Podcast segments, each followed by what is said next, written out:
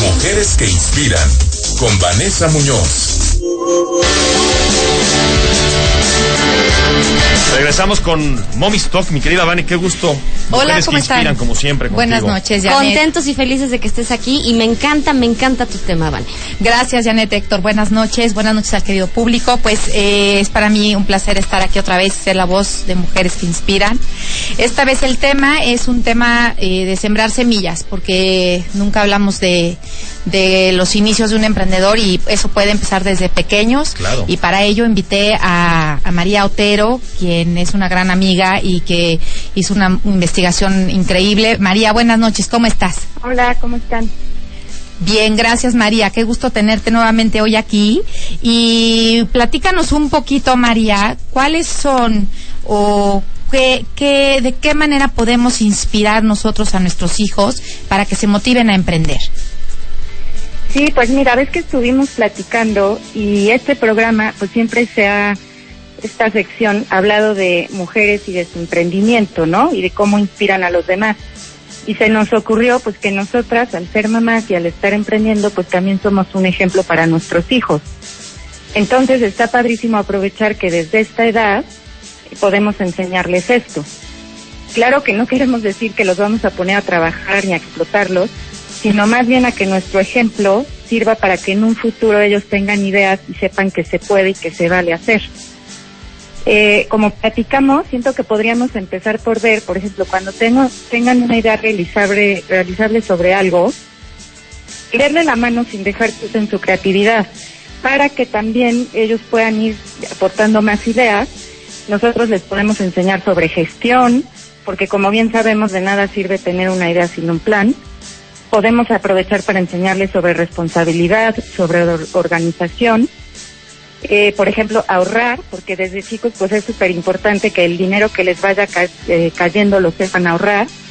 En casa a lo mejor darles pequeños trabajitos como lavar el coche, barrer el jardín, cosas que sean independientes a la ayuda en casa que de por sí deben aprender a dar, pero que les empiece a, a generar esto de, de- de trabajar y de ganar dinero. A lo mejor ayudarlos a vender algunos juguetes que tengan en buen estado o cosas así. También sabemos, por ejemplo, que hay cursos de emprendimiento para niños donde de forma más profesional los podrían guiar y les darían mejores herramientas. Y algo, por ejemplo, que en mi caso me gusta dejar en mis hijos es invertir el dinero en experiencias más que en cosas materiales. Esto me he dado cuenta, por ejemplo, cuando vamos a un viaje, a un museo o alguna actividad, que les va despertando mucho más la creatividad para pensar en ideas, no solo tener algo material y acumularlo. Y aprovechando, hablando de experiencia, también es súper bueno enseñarles a tomar decisiones y sobre todo aprender de los errores de estas decisiones, para que superen la frustración y le puedan dar un significado positivo, un aprendizaje y no, por ejemplo, que se frustren y ya digan, no, pues ya nunca más quiero volver a hacer nada, sino que sepan que hay errores y que siempre hay un nuevo proyecto. Claro, bueno, eso para- es muy importante.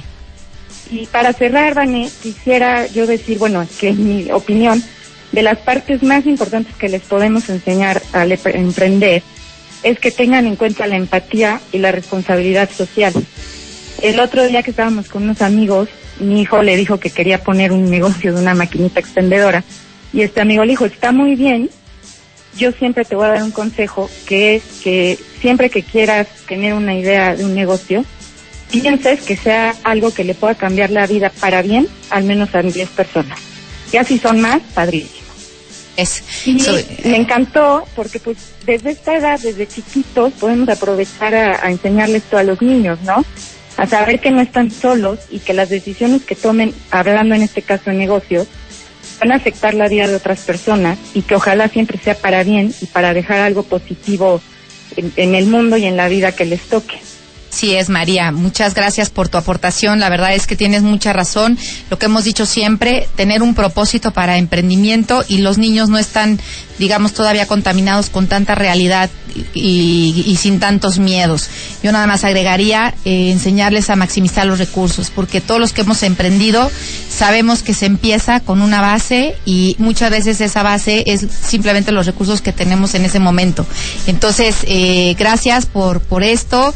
Eh, eh, aprendamos y motivemos a nuestros hijos para ser agentes de cambio, para que en un día sean empresarios, generen empleo y ellos mismos puedan aportar en nuestra sociedad. Muchas gracias, María. Buenas noches. Gracias, Vane. Un beso, María. Oye, Adiós, importante, doctor. no importando si eres emprendedor de, de una empresa como tal, en cualquier lugar a, a lo que te dediques, a los niños hay que enseñarles eh, lo importante que, que es tu vocación o tu destino para bien de la comunidad. O sea, la responsabilidad de lo que estudies o en lo que trabajes es para la comunidad. Y ahí, creo, el gran reto, ¿no? Por eso lo que dice María es súper importante. ¿no? Así es, poner tus dones al servicio de los demás y de ahí todo ya se va dando, lo dicen los gurús más importantes del, de los negocios. Vientos. Y que te vean hacerlo, ¿no? Porque los dichos son una cosa y el ejemplo, lo que ellos ven Claro. en el día a día que están haciendo sus papás, es lo que en realidad aprenden. Así es. Muy buen tema, Vani. Gracias, Janet. Gracias, Qué Héctor. gusto tenerte en cabina. Un placer.